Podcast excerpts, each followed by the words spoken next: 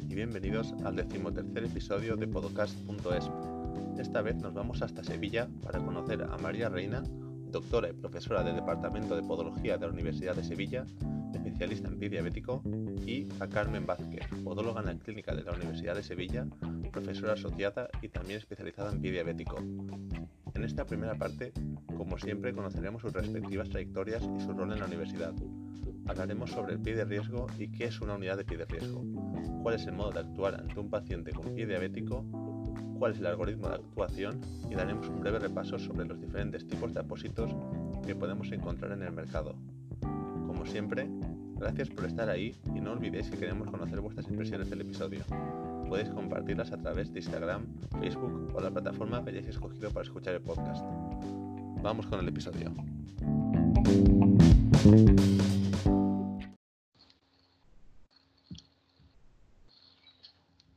Muy buenas, María. Gracias por estar con nosotros. Buenos días. Eh, muy buenas, Carmen. Buenos días, encantada de estar con vosotros. Y como siempre tenemos también a Fernando por aquí. Muy buena. Pues vamos a comenzar con la entrevista. Contadnos un poco quién sois, de dónde trabajáis, qué habéis estudiado. Eh, María, por ejemplo. Bueno, eh, yo soy María Reina, yo estudié podología aquí en esta universidad, la Universidad de Sevilla, ya hace algunos años que terminé. Eh, estudié la diplomatura y terminé en el 2002. Posteriormente, pues yo me quedé antes, nos quedábamos, se llamaba alumno interno, que teníamos, no teníamos, no era vinculación legal, pero nos quedábamos un poco colaborando. Entonces yo me quedé con el doctor Guillermo Lafuente y me especialicé un poco en el área de ortopodología. Eh, y estuve con él en la consulta un tiempo, primero colaborando, después trabajando. Hice también el máster de, ortopodología aquí y también empecé a trabajar, entré en la bolsa como podólogo asistencial del área clínica de podología de la Universidad de Sevilla y me empecé a trabajar con contratos temporales. Y compaginé este trabajo con eh, eh, trabajos temporales también en varias, en varias clínicas. Posteriormente hice la licenciatura en, Portugal, en CESPU, y, después también hice el doctorado, que lo hice todo eso en temas de, de ortopodología. Y ya después, como vino la crisis y todo esto, se me fueron terminando los contratos, pues a una época regular, pero bueno, de todo se sabe, empecé a trabajar aquí ya de profesora. Primero a tiempo parcial, después a tiempo completo, una interinidad, y ya después, pues actualmente eh, tengo la plaza de ayudante. María, entonces estudiaste licenciatura en Portugal, o sea, en, podología normal. O sea, yo hice tres años de diplomatura aquí y un año lo hice en Portugal para tener la licenciatura para poder hacer el, el, doctorado. Muy bien. Eh, claro, eso hoy en día ya no haría falta con el grado. No, ya, pero como nosotros. Sí, sí, no, no, sí, sí. Estoy poniendo mi situación. Estoy en una situación parecida a la tuya. Y, estoy en una situación parecida. Yo soy diplomado y para hacer un máster oficial estoy de pediatría con Barcelona, que hago segundo año en CESPU también. ¿Ah, sí? Claro, porque nos faltan 60 créditos para poder hacer un máster de los que hay hoy en día, que son para grados. Entonces tenemos que hacer 60 en, Barcelona y 60 en CESPU el año que viene. Claro, pues eso es lo que hice yo. Hicimos como... ¿Sabes? Para poder, para matricular de doctorado, porque si no te podías matricular de los cursos de doctorado. Exacto. Sí, pues estoy en una situación parecida. Y Carmen, cuéntanos un poco tu, trayectoria. Bueno, yo soy Carmen Vázquez y acabé eh, la primera promoción de podología eh, en el 92.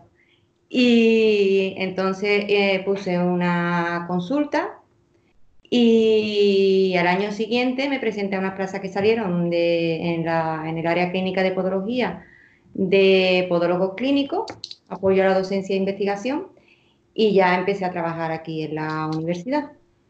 Eh, luego, al cabo de los 15 años así, pues dejé la consulta y mientras tanto pues hice el máster de ortopodología biomecánica, de experto de cirugía del antepié, eh, especialista de pie diabético también.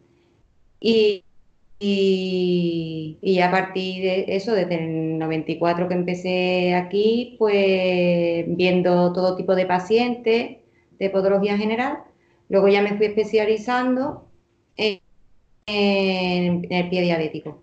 Y entonces ya me empecé a formar eh, más en pie diabético. ¿Cómo surgió ese interés a las dos por pie diabético?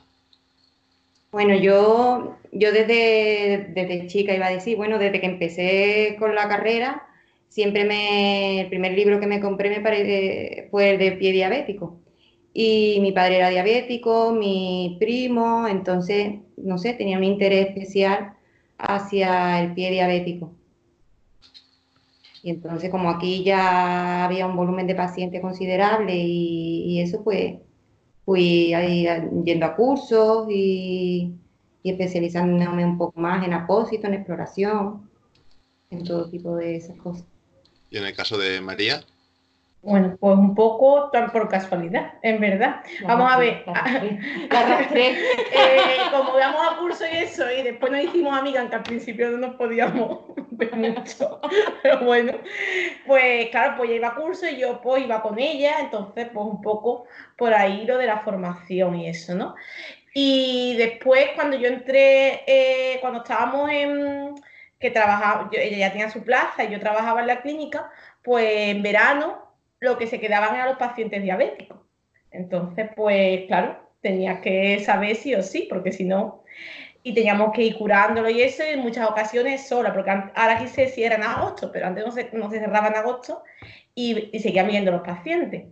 Y después cuando empecé a dar clase, pues como dije que estaba de interina, pues yo empecé con un tiempo parcial y después me propusieron tener un tiempo completo eh, a raíz de que el compañero que llevaba de diabético pues se dio de baja.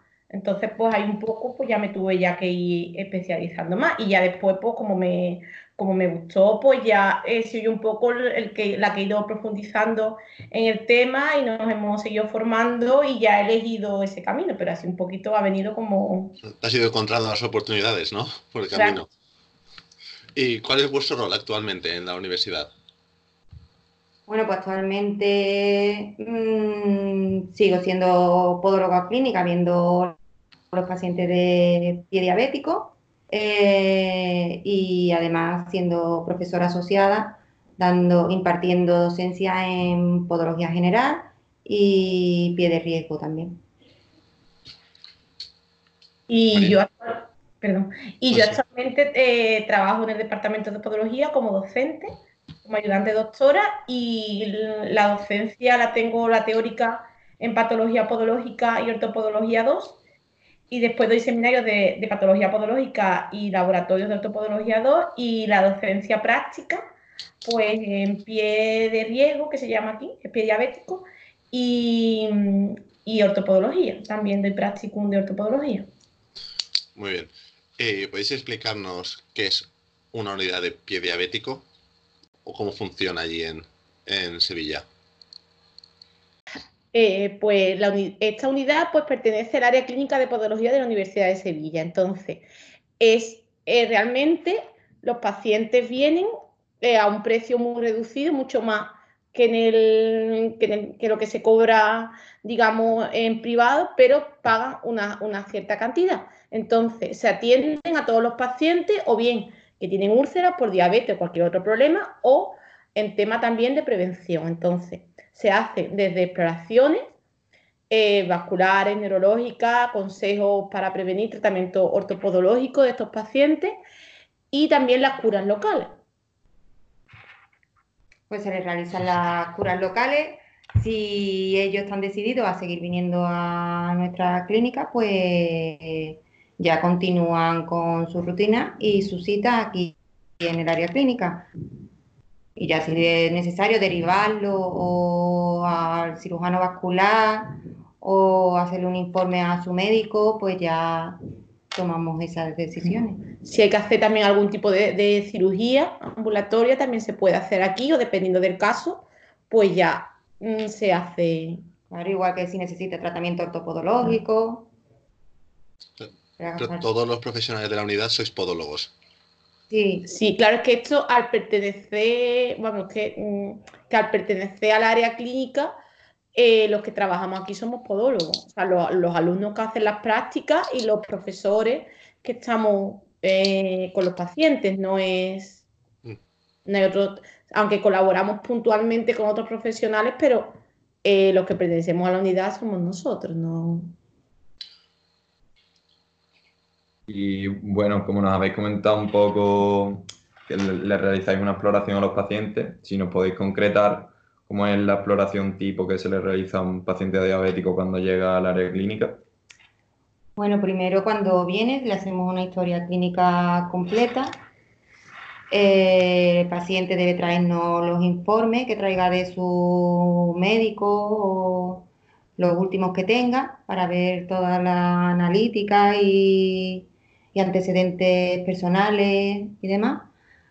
Y luego procedemos a hacerle una exploración neurológica, eh, una exploración vascular, si tiene úlcera o no tiene úlcera, vemos qué tipo de úlcera es y según así, pues actuamos. Y si es necesario, como he dicho antes, pues se le toma cultivo de la herida o, se deriva a cirugía también, al compañero de cirugía, para si necesita una limpieza ósea o, o aorto, ya según. Y bueno, mm, ya que nos habéis comentado que hay distintos tipos de úlceras, pues si nos podéis diferenciar un poquito cada tipo de úlcera, así brevemente. Facilita. A ver, principalmente en el pie eh, hay dos tipos de úlceras principales, la neuropática y la isquémica. ¿vale? Principales lo digo, eh, comentamos por el volumen, ¿vale? Lo que es en el pie, después por ejemplo en la pierna se ven muchas úlceras venosas aunque antes eh, nosotros tratábamos úlceras venosas en la unidad, pues después, eh, desde hacía algunos años, pues se ha visto que, que, que, sean en el pie, ¿vale? No que sean en la pierna, porque no queremos que otros profesionales se metan en nuestro trabajo, lo que tenemos que hacer nosotros tampoco meternos en, lo de los otros. Entonces, la isquémica es por falta de, circulación, por problemas eh, en la circulación arterial. Normalmente son mucho más dolorosas y se dan en zonas más distales, tienden a la, necrosis, son más difíciles eh, de cerrar, son normalmente más planas, no tienen hiperkeratosis alrededor, principalmente se dan en los talones y en la punta de los dedos. Y después las neuropáticas eh, son en zona, de, en zona de apoyo. Normalmente suelen ser más profundas, pueden ser más exudados y están muy cubiertas por hiperkeratosis. Y después hay también neuroisquémica, que es una mezcla de las dos son pacientes que tienen problemas neuropáticos isquémicos, estas sobre todo son en diabéticos, y, eh, y, son eso, una mezcla de, las dos. Esas son las principales, aunque después pues hay, hay variaciones. ¿Cuáles dan más guerra para tratar? Las isquémicas. Las, puramente isquémicas. Claro, porque es que ahí, si no llega sangre, difícil lo vamos a tener. ¿Y cuál es el algoritmo de tratamiento o los puntos más importantes en la exploración de la úlcera para enfocar el tratamiento? ¿Qué os fijáis en, el exudado, en la humedad de la lesión? Bueno, siempre seguimos el algoritmo, el conocido algoritmo TIME, donde T es el control del tejido no viable y el control de la inflamación y de la infección, M el control del exudado y la maceración, y es la estimulación de los bordes epiteliales. Y a partir de ahí, pues vamos viendo a ver qué apósitos poner. Y en las úlceras neuropáticas, eh, que son en la zona de sobrecarga, como hemos dicho, pues ahí el podólogo tenemos un papel fundamental, primero, del que creo que es el que marca la diferencia, a lo mejor con otros profesionales. Primero, el deslaminar, quitar, como ha dicho bien mi compañera, el tejido no viable, o sea, quitar el tejido mm, de alrededor, que normalmente es mucha hiperkeratosis, pues para, poder cerrar y después la descarga, bien con descargas provisionales, con calzado, con zapatos postquirúrgicos, el medio que se decida, de que ahí en esa, en esa zona que se ha producido esa úlcera por un exceso de presión, pues quitar esa presión. para gente que a lo mejor todavía no tenga una formación tan, tan extensa o tan profunda en, en el pediabético, si le vienen a su consulta una persona con con, eh, no con una úlcera. ¿Qué ha pasado? Que dicen que, no, que, no contaba. le, que no le abran la puerta. No, no, no, que lo deriven. No, pero, Que te- derivarlo, al que te caiga más. Cuando aquí llega un paciente, como bien te han comentado, primero se le realiza una, una historia clínica profunda, porque realmente más que fijarnos en el, en el tratamiento de la úlcera, primero nos tenemos que fijar en las características de la persona. Una vez tenemos vistas ya las características de la persona, nos vamos a, la- a las características de la, de la úlcera en concreto. Y lo que se hace aquí es evaluar las características de la úlcera según el día que venga. Es decir, no se establece un protocolo fijo de tratamiento para X tipo de úlcera, sino que se evalúa cómo está la úlcera el día que acude el paciente y se establece un protocolo de tratamiento según las características que la úlcera presente ese día. Entonces, de esa forma se trabaja muy bien porque estás individualizando. No, los alumnos no aprendemos simplemente eh, este paciente con este tipo de úlcera, tal apósito, no, sino que se analiza la situación cada día y cada día se, se propone un protocolo de tratamiento distinto. Entonces, ya que he dicho esto, eh, como cada día evaluamos los diferentes tipos de tratamiento que podemos tener con diferentes pacientes, si nos podéis comentar un poquito la clasificación así por encima que hay de los distintos apósitos y para qué se utilizan. Ya lo dejo en vuestras manos. Bueno, me ha, me ha gustado mucho como ha hablado Fernando, que eso sí que lo hacemos y es eh, a la hora de entrevistar al paciente, la historia clínica y eso, no, lo escuchamos mucho y, y vemos pues su día a día, si él puede curarse, si no, mm, si vive solo, cómo lleva el control de la diabetes, mm, que eso es muy importante. Hay, hay que tener en cuenta que son pacientes que, no, suelen no, tener no muchos problemas detrás. Ten en cuenta que son pacientes que tienen Claro. situaciones personales problemáticas, que no, se, no, Claro. no pueden tener cuidado personal que deberían llevar correctamente. Entonces, el apoyo moral y psicológico también Sí. es muy importante dentro del tratamiento. Y normalmente, salvo excepciones, el paciente no tiene una herida que no le cierra una semana y viene aquí, sino cuando viene aquí ya ha rebotado por un montón de sitios.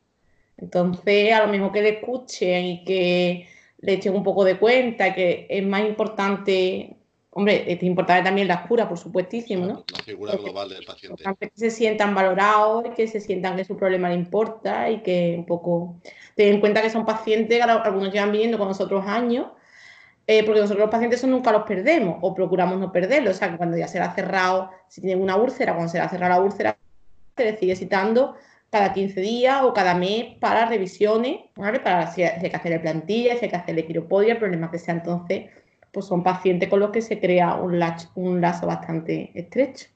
Además, igual me meto en un jardín, pero por mi experiencia en la universidad, eh, una paciente que teníamos con úlceras, también sospechamos que había cierto caso de abandono familiar, con Claro. lo cual ella dejaba de cuidarse, le bajaba mucha autoestima. Y claro, también hay que tener en cuenta ese factor, que es lo que comentabais, de las características del paciente como persona. que al final, Sí. muchas veces puede que incluso sea una salida social para ellos el ir a la consulta, estar con el podólogo que les hace caso, les, les atiende, es amable con ellos. Sí, Es un factor importante. Eh, a lo mejor buscan eso donde no tienen, ¿sabes? Además, aquí no, no nada más que no- el podólogo, o en este caso nosotras, sino ten- Básicamente ha comentado que, que aquí también hay un muy buen entorno lleno de alumnos y que ese, ese apoyo al paciente pues también le viene muy bien para despejarse un poco de su situación personal problemática. eso. Una de las cosas que yo también veo como, como alumno es que quizá nos enfocamos demasiado en, por ejemplo, yo en segundo tuve la asignatura de pie de riesgo, pie diabético y nos enfocamos, nos enfocamos directamente en tipo de úlceras, tratamiento y tal, y después no nos, no nos fijamos en la persona que hay detrás, que estamos tratando personas, no úlceras. Entonces, eso hay que tenerlo en cuenta. Y bueno, si queréis pasamos ya con los tipos de apósitos. Claro, que hemos empezado la pregunta hace 10 minutos.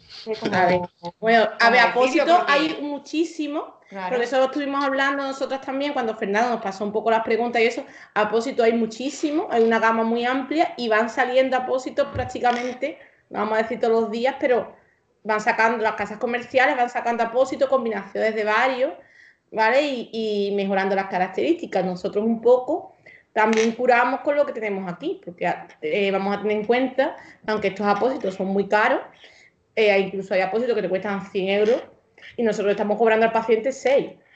¿sabes? Entonces hay apósitos muchísimos más caros que es que aquí no lo tenemos porque es que no, no, hay dinero, no hay presupuesto para, para eso. Lo, primero es, como bien ha dicho mi compañera, eh, valorar el tipo, y Fernando, pues valorar el tipo de úlcera, valorar las características y eso. Eso es lo primero. El control, si es diabético, en el caso de que sea diabético, el control de la diabetes. Y si está eh, causado por otras causas, por ejemplo, eh, por problemas de sobrecarga en pies neurológicos que no tienen por qué ser diabéticos o problemas isquémicos, pues en la medida de lo posible controlar esas causas. Si es una úlcera isquémica, como bien ha dicho mi compañera, le pongamos lo que le pongamos, si ahí no llega sangre, no hay, que revascularizar o... Eh, después, una vez dicho eso, pues... No sé, se procede, como he dicho antes, según el algoritmo TIME, pues a un debridamiento cortante, siempre limpiar los bordes de la hipercaratosis o los restos de sudado o de producto que le hayamos puesto en la cura anterior, limpiarlo muy bien. Eh, mediante luego ponerle, mm, quitárselo o con el bisturí o si el lecho hay que desbridar y el paciente le duele mucho y no se puede acabar de desbridar con, con el bisturí, pues ponerle alguna pomada enzimática, realizando un debridamiento químico o ayudar eh, con un debridamiento autolítico mediante cura en ambiente húmedo. Como hidrogel, por ejemplo, aquí utilizamos mucho el variesive es un nombre comercial, pero porque es el que, el que tenemos. El que tenemos. Y después, pues, de función del nivel de sudado, se pone un apósito otro. Si hay mucho nivel de, si hay mucho nivel de sudado, pues normalmente combinamos alginato con FOA. Y si el nivel de sudado es menos, pues se le pone un FOA. Hmm. Después, si hay infección, siempre trabajamos con plata. Ponemos plata. Y si hay olor, que normalmente viene unido a la infección, pues con carbón y plata. Y en aquellas úlceras que ya van a cerrar, pues se ponen tratamientos que lo que hacen es, eh, son epitilizantes, es decir, eh, normalmente se utiliza modulador de la proteasa, que lo que hace es que ese tejido que está creciendo, pues hace que crezca más, que, crezca más rápido, como por ejemplo el condre. Luego también eh, hay que tener muy en cuenta el cuidar la piel perilesional, porque si hay mucho sudado, se puede macerar, se puede hacer más grande. Entonces existen protectores cutáneos no irritantes que lo que hacen es proteger la piel perilesional de ese daño y que se mantenga íntegra. También en el resto del pie, pues solemos aplicar ácido graso hiperoxigenado que lo que hace es prevenir mm, que salgan nuevas úlceras, mantiene la piel más flexible, eh, aumenta la capilaridad y, luego ya para estimular la epitelización también la descarga, como ha dicho mi compañera, descargas provisionales o definitivas. Normalmente no hacemos el soporte plantar definitivo hasta que no cierra la úlcera y mantenemos las descargas provisionales, pues mientras tanto, o modificaciones en el calzado. Y después el vendaje, hacer un buen vendaje, que no apriete, que se quede el pie sujeto. Tenemos que tener en cuenta que ese paciente normalmente lo vemos una o dos veces en semana y salvo excepciones, pues nosotros somos los que lo curamos. O sea que ese vendaje tiene que durarle tres días o una semana, lo que sea. Claro, que no tenga Sin que no moleste. Claro. Si tiene el calzado, pues también el vendaje que se ajuste al tipo de calzado. Todas esas cosas. Y, bueno, teníamos, teníamos una pregunta de la colaboración multidisciplinar en el abordaje de este tipo de pacientes. Pero yo, creo, yo creo que la, si, si, queréis la, contestamos un poco más concretamente, aunque eh, habéis estado comentando por encima. Claro, vamos a ver, eh, realmente lo ideal, lo que describen todos los protocolos y lo que eh, se debe hacer es un abordaje multidisciplinar. lo primero que nos ha preguntado es, bueno, realmente es quien trabaja aquí, pues trabajamos nosotros porque está hecho así, pero realmente debería de haber un vascular de referencia, eh, un endocrino de referencia, un enfermero, un médico, ¿sabe? Todas estas cosas, pero eh, nosotros no pertenecemos a día de hoy aquí en Andalucía a la, salud, a la sanidad pública, entonces un poco aquí nos encontramos. Eh, en, en la mayoría de las ocasiones, otros profesionales con lo que hemos consultado, pues ha habido un buen feedback, pero en otras no. Por ejemplo, tenemos un paciente ahora que es un caso muy bonito, que espero que se resuelva al poco tiempo, que es, una, es diabético, pero sobre todo él tiene eh, un pie de charcó por una neuropatía alcohólica. Eh, entonces, nosotros llamamos por teléfono, o sea, nos, eh, nos, vino el paciente fatal, de los que yo he visto peor, llamamos a la enfermera y esa es su enfermera de referencia de, del SA y estamos colaborando con ella. O sea, nosotros hacemos una cura aquí y ella le hace otra, si le manda la analítica, los antibióticos y si hay algún problema, pues pero hay con otros que no, o sea, hay otros que tú a lo mejor le mandas al médico de cabecera que le mande lo que sea y no está de acuerdo o no lo quiere derivar. Entonces, realmente eh, que tengamos un protocolo multidisciplinar no tenemos por las características de la, unidad. O sea, nosotros lo que le podemos hacer al paciente es un informe pues, eh, para que se lo dé al médico para que lo derive al, vascular, claro, o porque queremos eh, una pauta de cura realmente nosotros no podemos indicarle lo que deben de hacer porque yo, cada uno... Y si pudieseis crear una unidad de pie diabético ideal con los profesionales que necesitáis, ¿de qué especialistas tendríais? Eh, lo primero, un endocrino, ¿vale? Porque si estamos hablando de pie diabético, el primero un, un endocrino que controle lo que es la diabetes del paciente. Un vascular, porque en muchísimos casos vemos la, ¿vale? casos de isquemia, que eso revascularizarlo por el tratamiento que sea. El médico de cabecera también es muy importante para llevar todo el control del paciente. Y un enfermero o una enfermera también para un poco el tema, el tema de las curas. Sobre todo, si a lo mejor dos veces en semana, pues pacientes que no pueden venir aquí dos veces por las características, porque lo tienen que traer, por lo que sea, pues lo ideal, como estamos haciendo con algunos pacientes, sería que una vez lo curáramos nosotros y otra vez, pues, lo mejor lo curen, lo curen ellos, pero siempre siguiendo la misma pauta. Lo que no puede ser que lo cure yo una vez y ahora cuando vaya el enfermero le pongo otra cosa distinta y cuando venga aquí le ponga yo otra. Entonces, así no estamos llegando a, a ningún lado. Yo creo que con eso, hombre, ya de ahí, por ejemplo, con, con cirujanos, en este caso cirujanos podólogos, sí colaboramos si a lo mejor un pie es más complicado, ya un cirujano ortopédico, pero eso ya sería meterse ya mucho un traumatólogo. Yo creo que con eso sería suficiente. Vale, venga, con eso me conformo. Sí, vale. Pues, hasta aquí la, la, primera parte del podcast. ¿vale? Ah. Muchas gracias a las dos por colaborar con nosotros en esta primera parte y seguimos en la, con la segunda. Nada, Nada gracias, gracias, a, a vosotros.